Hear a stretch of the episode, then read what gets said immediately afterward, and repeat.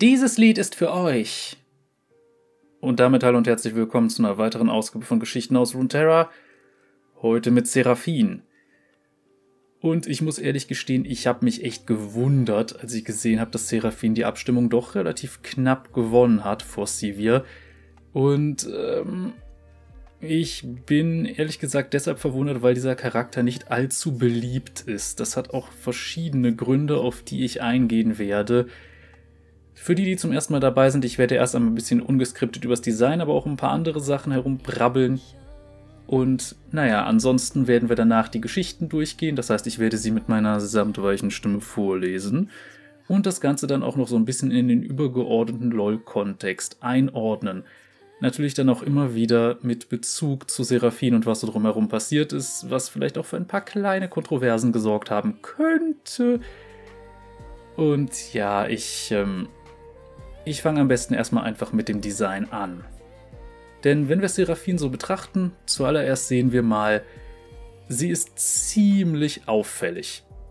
Also sie steht auf irgendeiner Art schwebenden Apparatur mit Lautsprechern, trägt ein Mikrofon, also augenscheinlich eine Sängerin, sehr bunt, viel glitzerndes Zeug, viel Gold, viel Violett und dann auch noch so wirklich bonbonrosa Haare und na, es sieht ein bisschen aus wie Flügelchen, aber es gehört wahrscheinlich einfach zum Kostüm.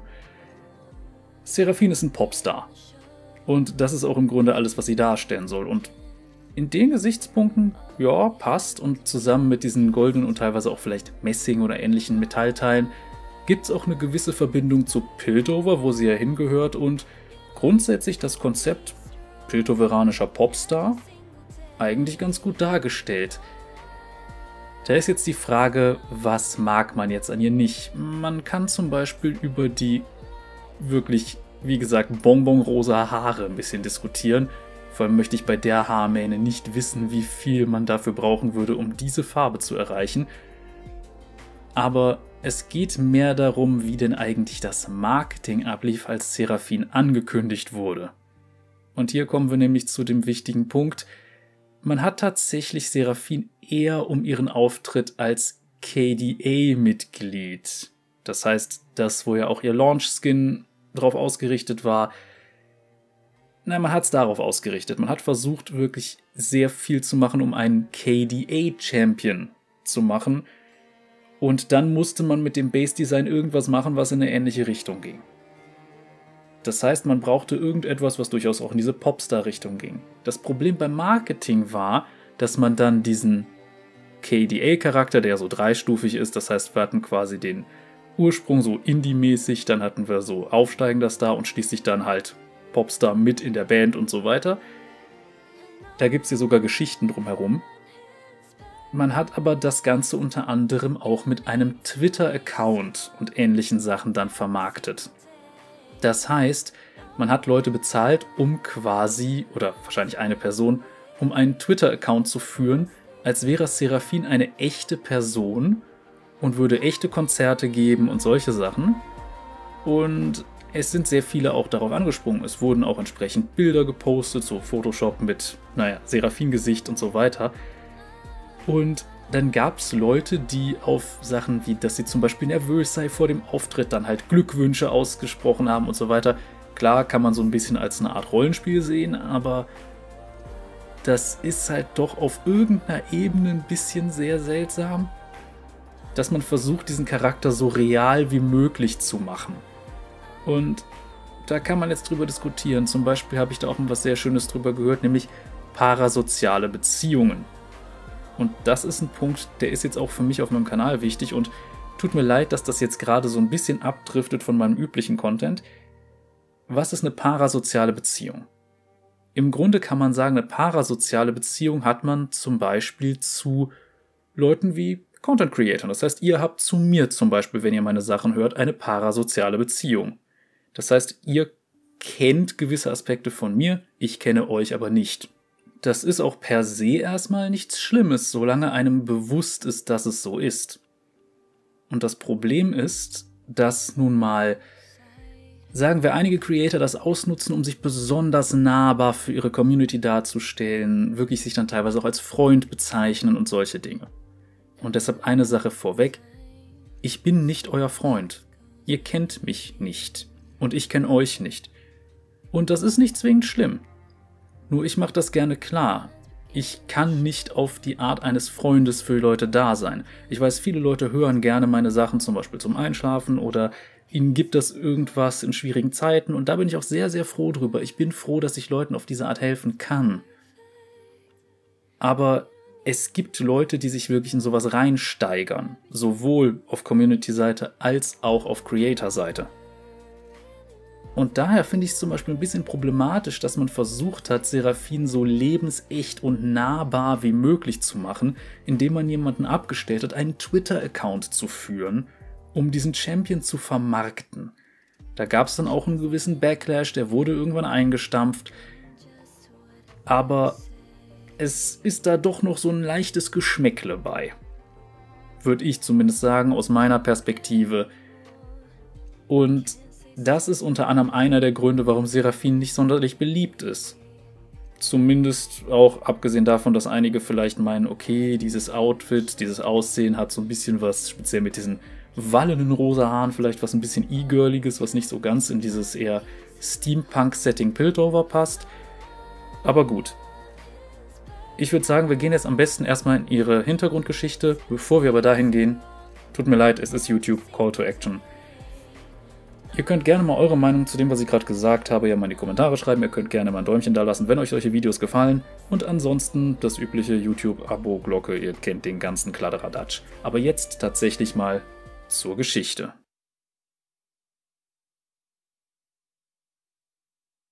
Seraphin, das verträumte Goldkehlchen. In Piltover, wo der Traum eines jeden der Fortschritt eines anderen werden kann, wird ein Stern geboren. Schon als Kind hat Seraphin Musik geliebt. Ganz besonders mochte sie die Schlaflieder ihres Vaters. Seine Lieder waren wunderschön, aber auch traurig.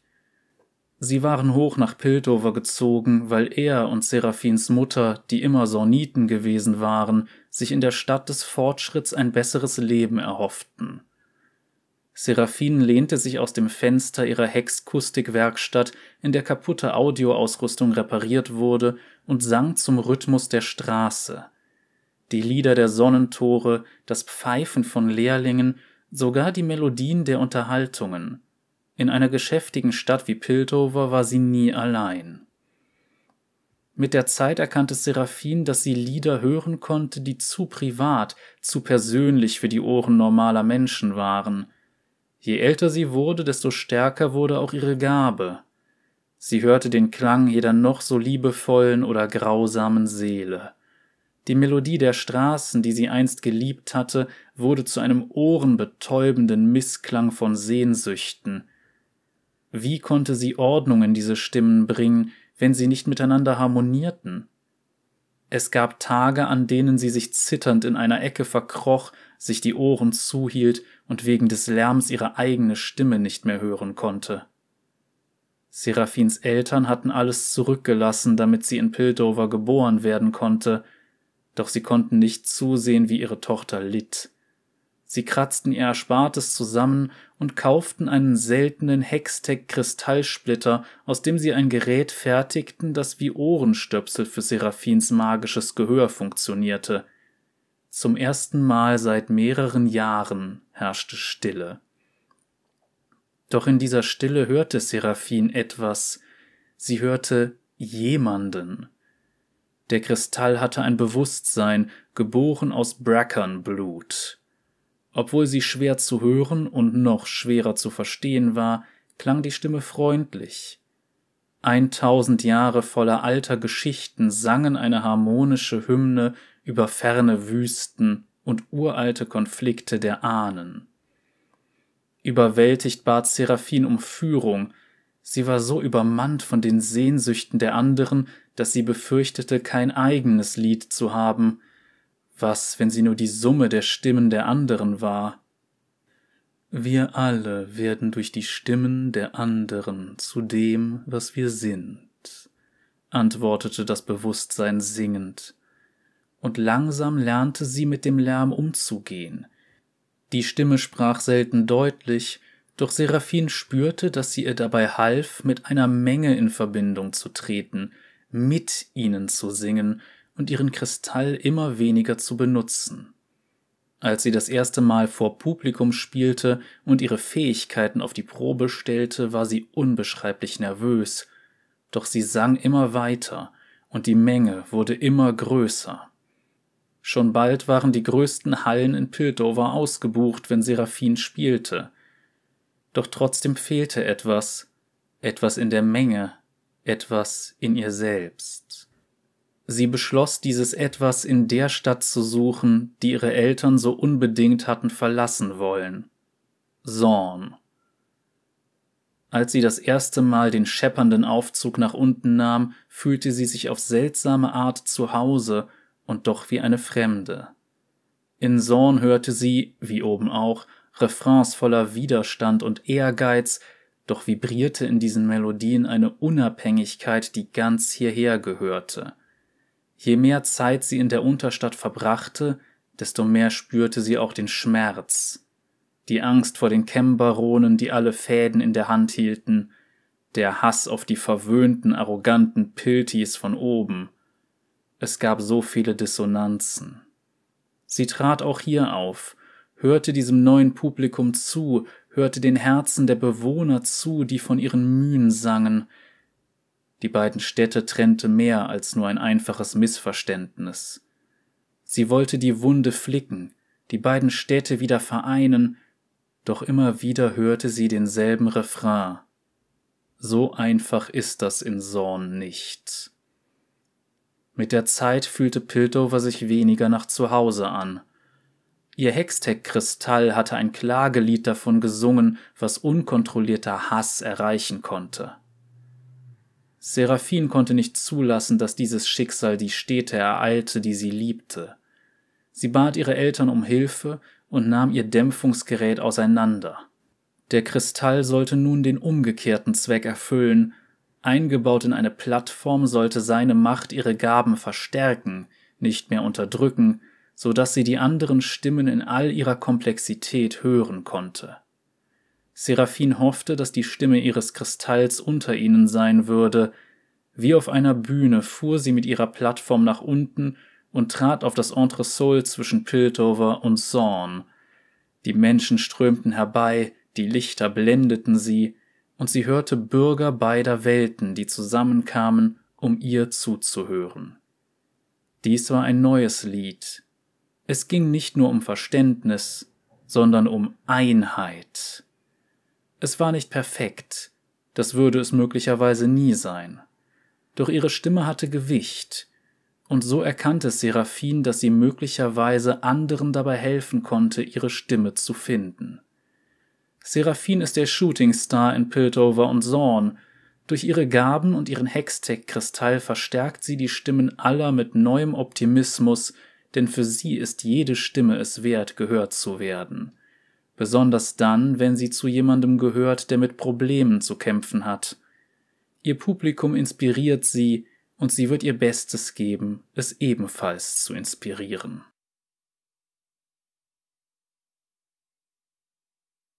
So Leute, Ohren auf für Zeit für Kontext. Erstmal die Frage, was zum Geier sind Brackern?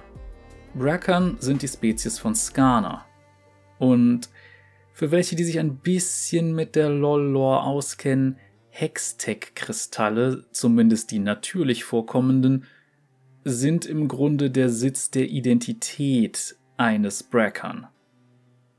Die haben durchaus auch gerne mal eine Zeit, in der sie das ein oder andere Jahr oder Jahrzehnt oder Jahrhundert verschlafen.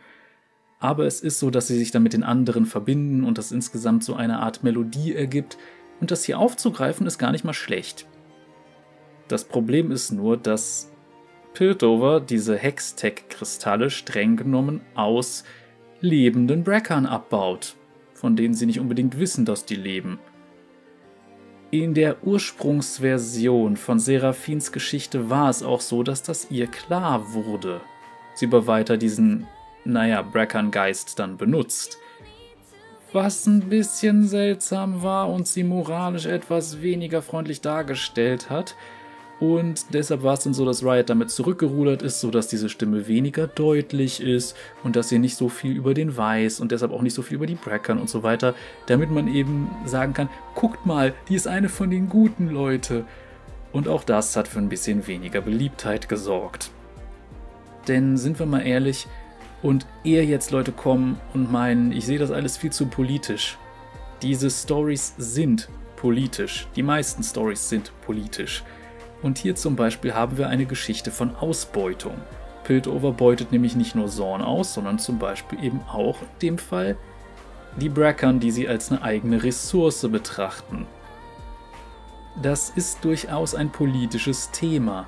Und das hat man versucht aus Seraphins Story dann wieder rauszustreichen. Und da geht es dann mehr um die Spaltung von Piltover und Zorn und dass das Ganze doch bitte dann zu einer schönen Einheit führen soll, und Seraphin ist da quasi einfach das naive Mädchen, das versucht, alle dazu zu bringen, sich zu vertragen. Was per se nichts Schlechtes ist. Solche Charaktere können tatsächlich sehr ansprechend sein, sehr gut sein als Charaktere. Bisher wissen wir natürlich noch nicht so viel, wie der Charakter geschrieben ist und so weiter.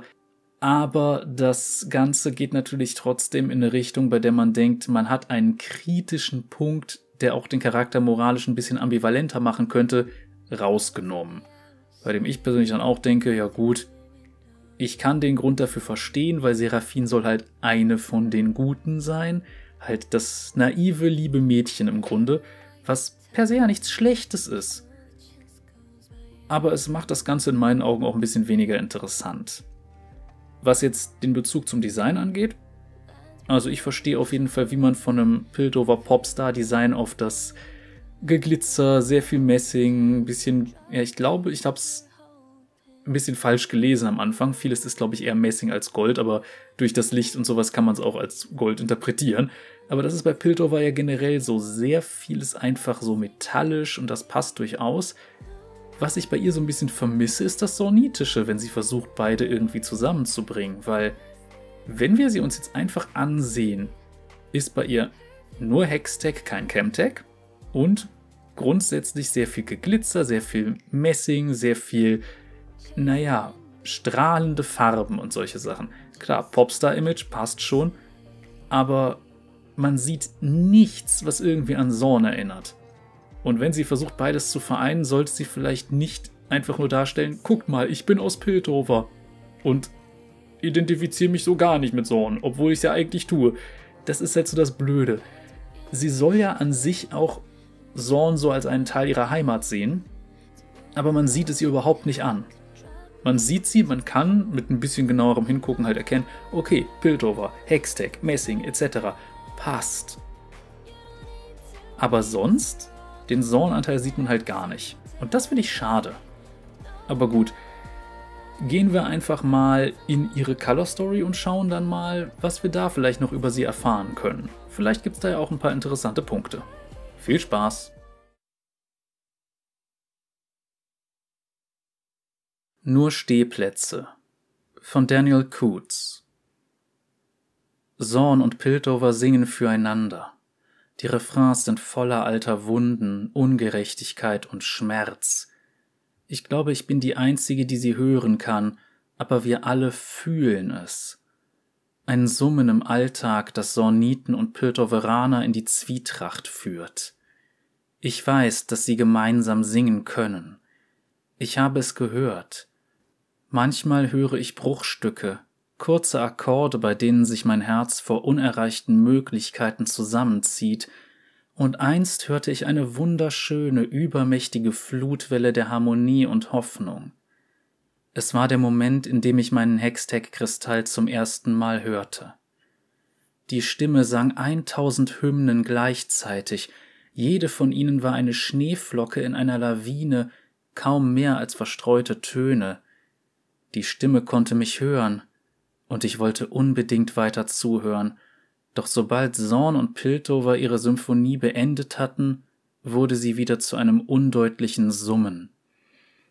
Hier im Entresol, wo ich mich in der Dunkelheit hinter der Bühne verstecke, sollte das Duett deutlich zu hören sein. Der höchste Ort von Zorn, der tiefste Ort von Piltover. Das Grau bleibt an Piltoveraner Bronze haften, beschmutztes. Sornitische Chemlampen verstreuen die Farben gefärbter Scheiben aus Piltover über Sorns Kopfsteinpflaster, die von Werkzeugen aus Piltover gemacht wurden. Leute aus beiden Städten kommen hierher, singen ihr hinreißendes Seelenlied, das nur ich hören kann. Sorniten strömen von unten hier hinauf, eintausend verschiedene Instrumente, die melodielos, aber enthusiastisch gespielt werden. Kinder verspotten und verhöhnen, die Älteren drängen sie auf der Suche nach kurzzeitigem Frieden weiter. Piltoveraner wogen in ohrenbetäubend lauten Wellen herein, neugierig, strahlend, stolz. Sie kommen mit dem hextraulischen Aufzug über die Treppen und Rampen, die zur oberen Promenade führen, dem schicken Piltoveraner Zwilling des Entresols. Sie lachen und scherzen, machen einander auf die liebevolle Aufmachung unserer improvisierten Open-Air-Bühne aufmerksam. Zu Anfang ist es aufregend. Ich bin so glücklich, dass Sie alle hier sind. Ich schließe meine Augen und besinne mich auf meinen Kristall, bitte ihn erneut zu sprechen. Doch ich höre nur dasselbe trillernde ferne Summen, das nie ganz real zu sein scheint. Sogar daraus wird nur ein Murmeln, als die Lieder aufeinandertreffen und aus einem Duett ein Duell wird.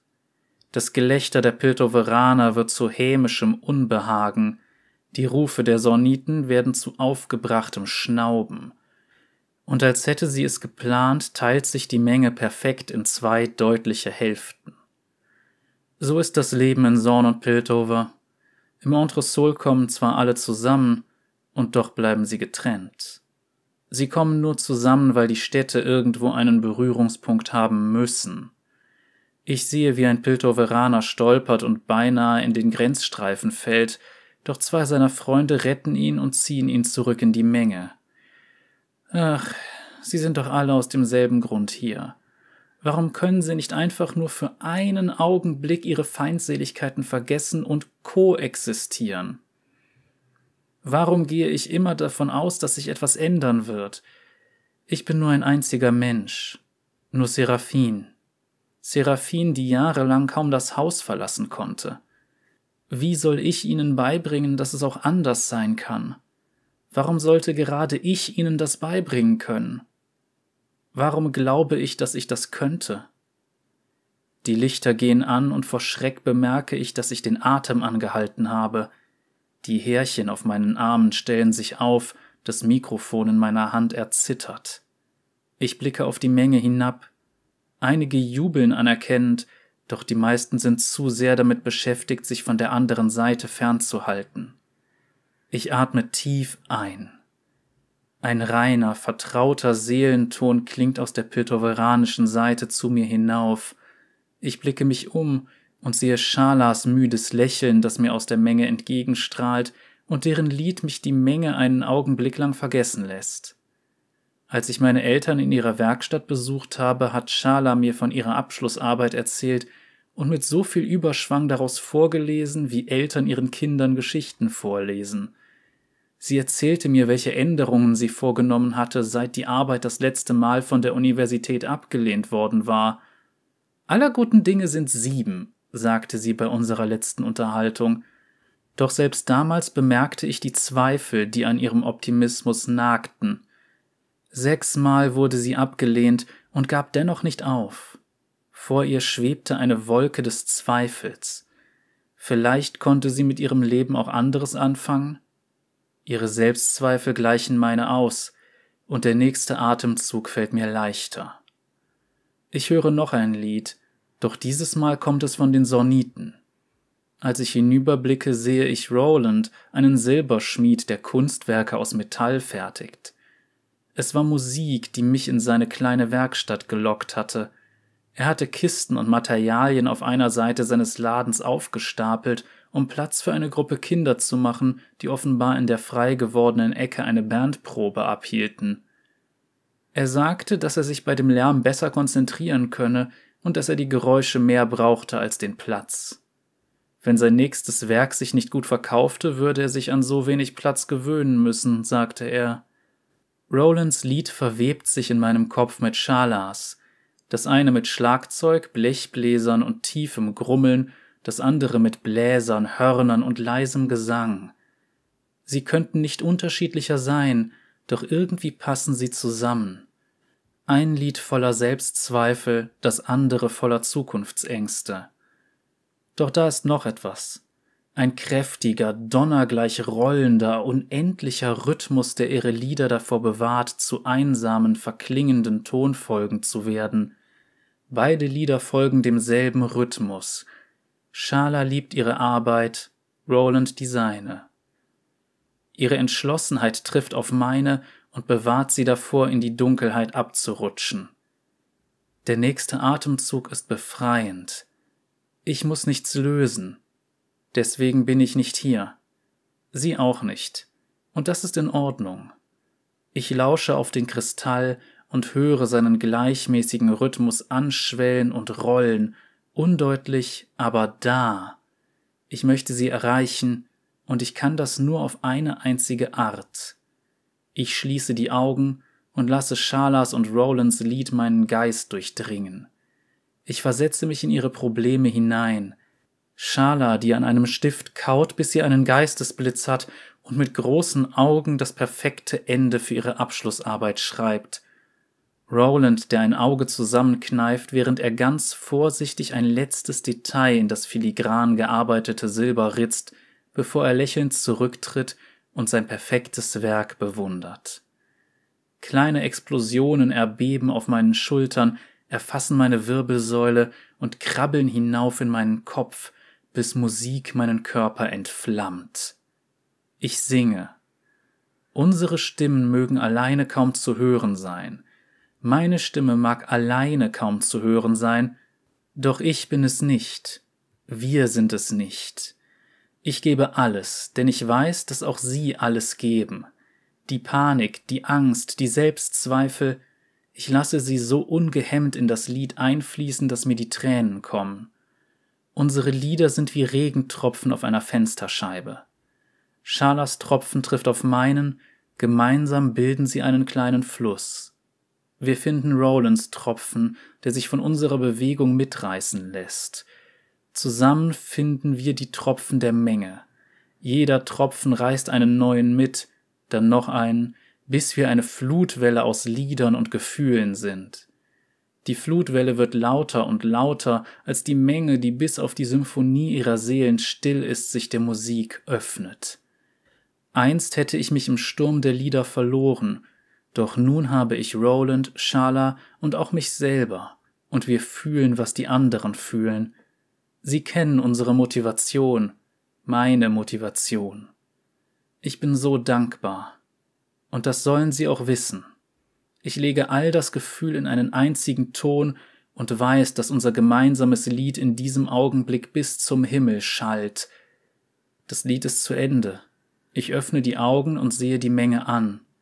Eine einzige Menschenmasse, die lärmend und jubelnd zur Bühne drängt, weit und breit kein einziger Pflasterstein zu sehen. Meine Musen haben sich inmitten der Menge gefunden, und ich weiß nicht mehr, welche Seite Piltover, welche Zorn ist. Das Entresol ist ein schöner Ort. Ich habe den besten Platz des Hauses an einem Tisch in einer Ecke, wo man in Ruhe sitzen, eine Tasse Tee genießen und die Welt vorbeiziehen sehen kann. Mein Auftritt ist schon länger vorbei, doch die Menge mit ihren Gesprächen und ihrem Gelächter ist noch da. Die Geschäftsleute haben schnell reagiert, ihre Läden aufgesperrt und Tische und Stühle aufgestellt. Meine Bühne, die ausgeschaltet und zur Seite geschoben wurde, dient piltoveranischen und sornitischen Kindern jetzt als provisorischer Spielplatz, auf dem sie einander zu verschiedensten Späßen aufstacheln. Ich fühle die veränderte Atmosphäre. Aufregung, Erstaunen und dieses sanfte Gefühl, das man an Tagen spürt, die nie zu Ende gehen dürfen. Ich lehne mich zurück, nehme meinen dampfenden Tee in beide Hände, schließe die Augen und lächle. Sie alle machen so wundervolle Musik.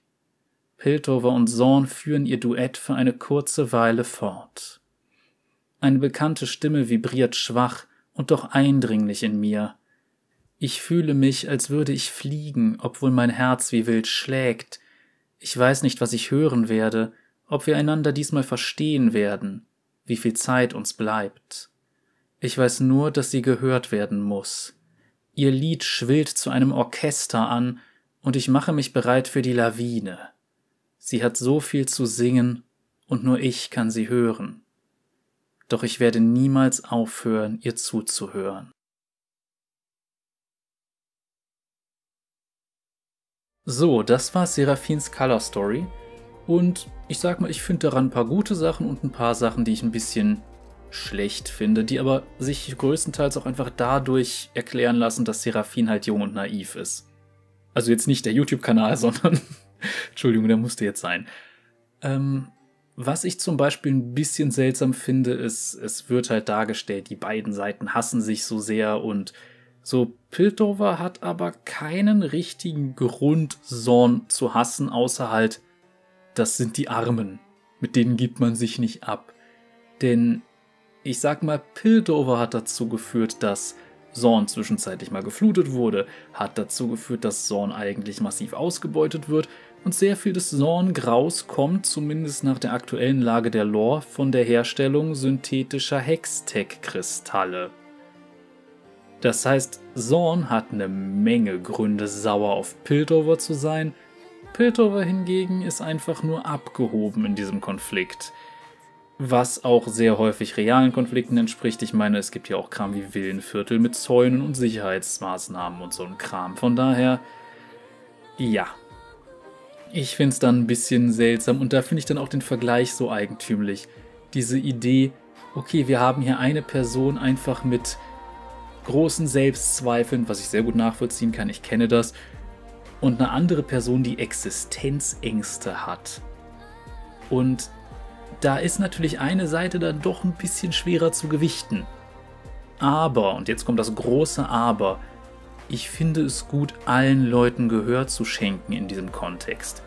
Ängste sich anzuhören, zu schauen, was für Sorgen Leute haben und an beiden Ecken zu arbeiten und nicht eben zu sagen, hey, hier gibt es die eine Seite, der geht's wegen dir scheiße, wir kümmern uns jetzt nur um diese Seite. Ich gebe zu, da kann man natürlich auch so ein bisschen was dann nochmal diskutieren, aber das ist auch wieder der Unterschied zwischen systemischen Problemen und individuellen Problemen. Natürlich können individuelle Probleme sich aus systemischen Problemen ergeben, aber das Wichtige ist, nicht der einzelne Piltoveraner ist schuld daran, wie es in Zorn aussieht. Von daher in diesem Fall Schala kann nichts dafür, dass es Roland so schlecht geht. Und daher finde ich es gut, dass man bei beiden dann auf diese individuellen Probleme auch eingeht und es zumindest hörbar macht. Metaphorisch jetzt in diesem Fall. Und das gibt's so häufig in verschiedensten Situationen. Einfaches Beispiel, man weiß ja bei mir, ich bin so ein bisschen äh, auf der Woken-Schiene unterwegs. Ich weiß, das mögen viele nicht, aber es ist nun mal bei mir so. Und ich finde eine Sache leider sehr problematisch. Und das ist, gerade wenn wir zum Beispiel im feministischen Kontext argumentieren, dann gibt es natürlich das Problem Patriarchat. Ich nehme das jetzt einfach nur als Beispiel. Wo man sagen kann, ja, es gibt gewisse Probleme, die sich hier systemisch ergeben aus der Vorherrschaft von Männern und einem System, das die Vorherrschaft von Männern in gewissem Maße sichert oder auch unterstützt und vor allem dadurch, dass sich das Ganze auch weiter fortsetzt, ja, da kann man über verschiedenste Dinge diskutieren. Das Problem ist jetzt allerdings, wenn man dann explizit einzelne Männer anfeindet, weil sie ja zur privilegierten Gruppe gehören. Wo man jetzt drüber diskutieren kann, wie gesagt, aber es ist nicht der einzelne Mann für das Patriarchat verantwortlich. Und vor allem, ich persönlich sage das jetzt einfach mal so, ich fühle mich durch eine männliche Rolle auch eingeschränkt. Ich weiß, ich bin tendenziell eher privilegiert in vielen Punkten. Ich weiß aber auch, dass ich sehr viele Privilegien schon wieder verliere, einfach dadurch, dass ich mich ein bisschen aus dem Rahmen rausbewege. Darum soll es aber gerade gar nicht gehen. Was ich meine ist, es gibt Probleme auf beiden Seiten, auch systemische Probleme auf beiden Seiten, die sich durch vorherrschende Strukturen ergeben. Man kann die Strukturen angehen und beiden Seiten helfen. Und das finde ich zum Beispiel ist eigentlich ein sehr guter Ansatz, der geht nur halt von der naiven Annahme aus, dass Leute auch miteinander zusammenarbeiten wollen. Und das ist halt das Problem, das ich immer wieder sehe, sowohl in realen Diskussionen als auch eben in diesen fiktiven. Der Unwille zusammenzuarbeiten, auch wenn sich die Probleme aus einem ähnlichen naja, System ergeben oder aus ähnlichen systemischen Problemen ergeben. Und das ist auch das, was ich zum Beispiel immer so schade finde, wenn man mit Konservativen diskutiert. Alles wird auf die individuelle Schiene geschoben. Natürlich trägt jeder eine Mitverantwortung dafür, wie es in seinem Leben läuft, grundsätzlich. Aber nicht jeder hat den gleichen Start, nicht jeder hat die gleichen Möglichkeiten. Und daher finde ich es immer so reduktionistisch, alles auf die rein individuelle Schiene zu schieben. Das sieht man sowohl bei Konservativen als auch bei den Neoliberalen sehr häufig. Tut mir leid, wenn es gerade politisch wird, ich bin ein sehr politisch interessierter Mensch. Und sehr, sehr links. Aber das ist eine ganz andere Geschichte und das wissen auch die Zuschauer und Zuhörer meines Kanals. Von daher gehen wir mal kurz weiter darauf ein, wie ich das meine. Man sollte schauen, dass man die Probleme an der Wurzel angeht und nicht einfach sagt, ja, es ist halt deine Verantwortung und das ist jetzt dein Problem. Oder so ist es halt, weil das ist so ein Satz, den ich richtig schrecklich finde. Dieses so ist es halt. Das kann man sagen, wenn es um Dinge geht wie Gravitation. So ist es halt. Dinge fallen halt runter. Aber nicht, ja, die Gesellschaft ist halt so. Dann kann man daran was ändern. Und da finde ich dann einen Charakter wie Seraphin, die zumindest versucht, die Gesellschaft so zu ändern, dass die Leute wieder zusammenkommen, gut. Das Problem ist, dass sie genau an der falschen Stelle ansetzt, dass sie einfach sagt, ja komm, wir müssen uns doch alle nur vertragen. Nein, Piltover muss mit der Ausbeuterscheiße aufhören. Und das ist das, was bisher noch nicht rausgekommen ist. Und das ist auch eine Sache, die ich an Riot immer so schade finde. Es ist alles immer pro Status quo, grundsätzlich. Es gibt keine Geschichten, die momentan so irgendwas am Status quo relevant ändern. Zum Beispiel soll Silas irgendwann mal ein eigenes Riot Forge Spiel bekommen wo es dann eben um die Magierrebellion geht. Wo ich jetzt schon wirklich Angst habe, dass es am Ende einfach heißen wird, ja, auf beiden Seiten sind gewalttätige Leute, darum sind beide Seiten schlecht und deshalb sollte man andere Lösungen finden als Gewalt. Wow. Wie meine ich das? Demacia ist eine faschistoide, absolutistische Monarchie mit einer sehr starken Militärfokussierung und, sagen wir mal, wenn wir es ganz ehrlich sehen, Genozid an Magiern. Und das ist definitiv nicht in Ordnung.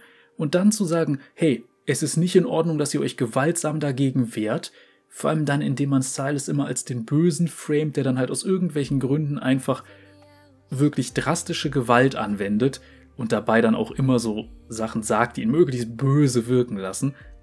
Ganz im Ernst, ist das irgendwie so ein Trend heutzutage in Geschichten? Das habe ich zum Beispiel auch gemerkt bei Falcon and the Winter Soldier. Da gibt es ja auch diese Gruppe der Flag Smashers, die halt de facto einfach recht haben mit dem, was sie so an Sorgen äußern und dem, was, naja, so an Problemen einfach da ist. Und die sind die Bösen. Weil sie zwischenzeitlich ein Gebäude in die Luft jagen. Weil die andere Seite es ja nicht anders versteht. Warum zum Geier muss man die Bösen, die tatsächlich eigentlich einen guten Punkt vorbringen und eine gute Grundlage haben, dann wirklich zu den Antagonisten machen? Warum müssen es die Bösen sein? Das verstehe ich nicht. Warum müssen es die Bösen sein? Das ist das, was mich so ein bisschen nervt aktuell. Alles, was irgendwie eine Veränderung des Status quo bedeuten würde, ist in so vielen Geschichten und Franchises automatisch ein Antagonist. Egal wie sehr es Dinge verbessern könnte für Leute. Und das ist das Problem.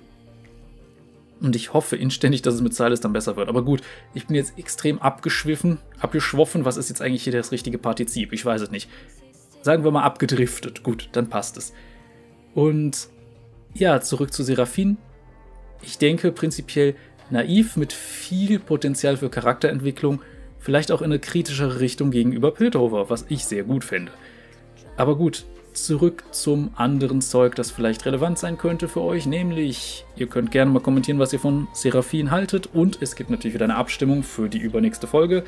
Hier dürft ihr dann wieder einen von drei Charakteren wählen aus äh, einer Zufallstabelle, ja, beziehungsweise mein Zufallsgenerator hat welche ausgespuckt und ich habe das per Excel-Tabelle gemacht, diesen Zufallsgenerator. Von daher, aber gut, zur Auswahl stehen dieses Mal folgende drei Charaktere. Sinjao, der Seneschall von Demacia, Lilia, die scheue Blüte und Rumble, die mechanisierte Bedrohung. gehe mal kurz durch. Xin Zhao ist ursprünglich, glaube ich, ein noxianischer Kriegsgefangener gewesen, der schließlich in Demacia eine neue Heimat gefunden hat. Also ursprünglich stammt er aus Ionia und dient jetzt quasi dem Königshaus oder dem demasianischen Militär. Ich bin mir nicht hundertprozentig sicher. Lilia hingegen ist ein Wesen, das streng genommen eine Art fleischgewordener Traumbaum ist oder eine Blüte. Es ist ein bisschen schwierig zu definieren, was sie eigentlich ist, aber es gibt quasi einen großen Fokus auf Träume und dass sie im Grunde den Baum retten will, der sie hervorgebracht hat. Und Rumble ist ein Jordel, der, naja, viel an einem Mac herumschraubt und damit Zeug macht, aber so wirklich viel hat er in der Lore eigentlich nie getan. Von daher, aber er hat eine Color Story, von daher. Ihr könnt wie immer abstimmen in meinem Community-Tab, das heißt entweder erster Link in der Videobeschreibung oder auf meinem Kanal auf Community gehen oder auf eurer Startseite, wenn ihr regelmäßig meine Sachen guckt. Ansonsten könnt ihr natürlich meinen Kanal noch ein bisschen unterstützen, wenn ihr wollt. Ich habe ja schon erwähnt, Zahlen gehen hoch, YouTube denkt sich gut. Und da gibt es aber auch noch andere Möglichkeiten. Falls ihr denkt, hey, ich möchte ein bisschen unabhängig von YouTube unterstützen, gibt es noch die Möglichkeit, mich finanziell zu unterstützen. Dazu gibt es ein paar Links in der Beschreibung, nämlich einmal zu Kofi, zu Patreon und Bandcamp. Ansonsten gibt es auf meinem Kanal regelmäßig auch noch Dungeons Dragons, also schaut da gerne mal vorbei. Und ich streame immer wieder gerne meine Narrative Games, auch wenn ich verstehe, dass es da schwierig ist, dann einfach mal eben so mitten rein zu grätschen, wenn man den Kontext davor nicht kennt. Aber ich persönlich kann nur empfehlen, mal reinzuschauen. Also dann Leute, bis zum nächsten Mal. Cheerio!